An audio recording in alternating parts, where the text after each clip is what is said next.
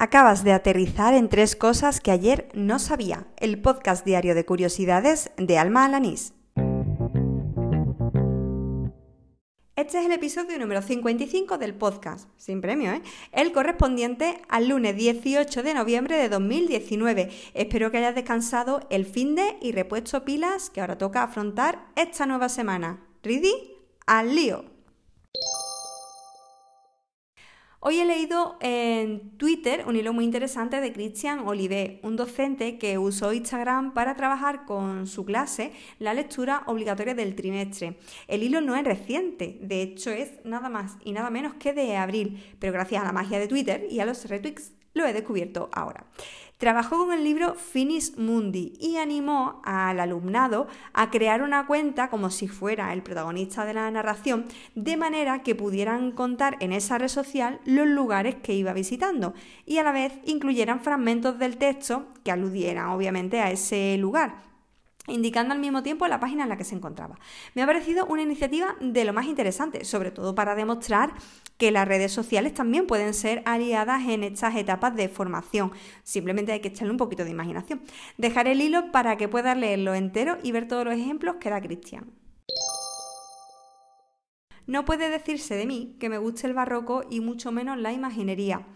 A ver, me interesa el arte, sí, pero me decanto por otros estilos muy diferentes. ¿Ya ves? a todos los andaluces no nos flipa la Semana Santa. Lo que sí me gusta es conocer las investigaciones que se hacen en torno al arte, eh, sea cual sea el estilo, la época y el autor.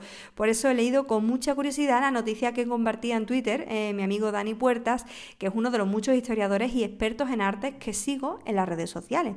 En concreto compartí una noticia de Diario de Sevilla, que por supuesto dejaré enlazadas las notas del programa, y que anunciaba el hallazgo de la firma de Juan Martínez En el retablo de San Juan Bautista, que se ubica en el convento de San Leandro.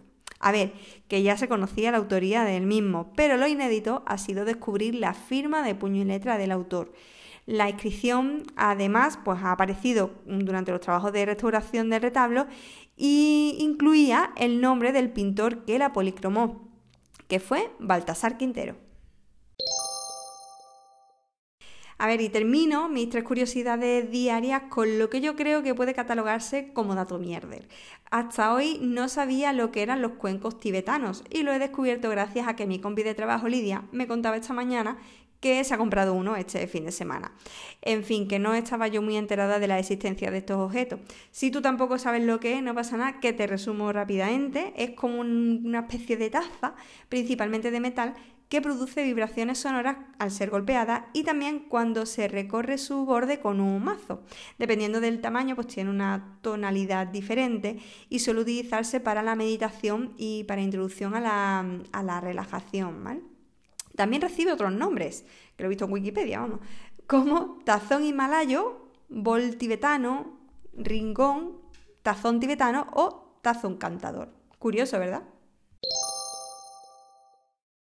Pues así termina el episodio número 55 de Tres Cosas que ayer no sabía, el del lunes 18 de noviembre de 2019.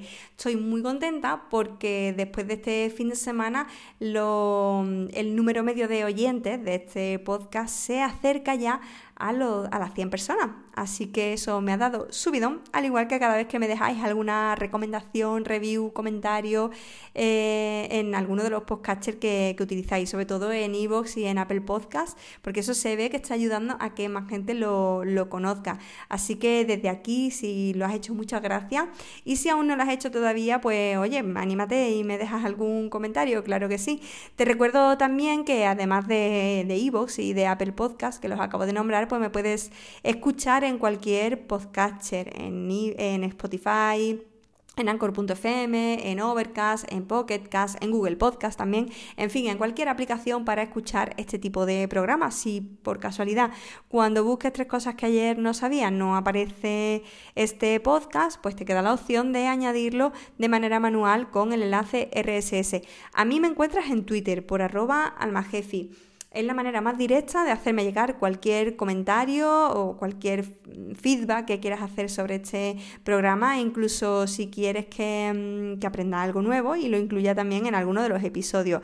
Nada más, termina aquí este episodio, pero te espero mañana, ¿eh? ¡Hala! ¡Con Dios!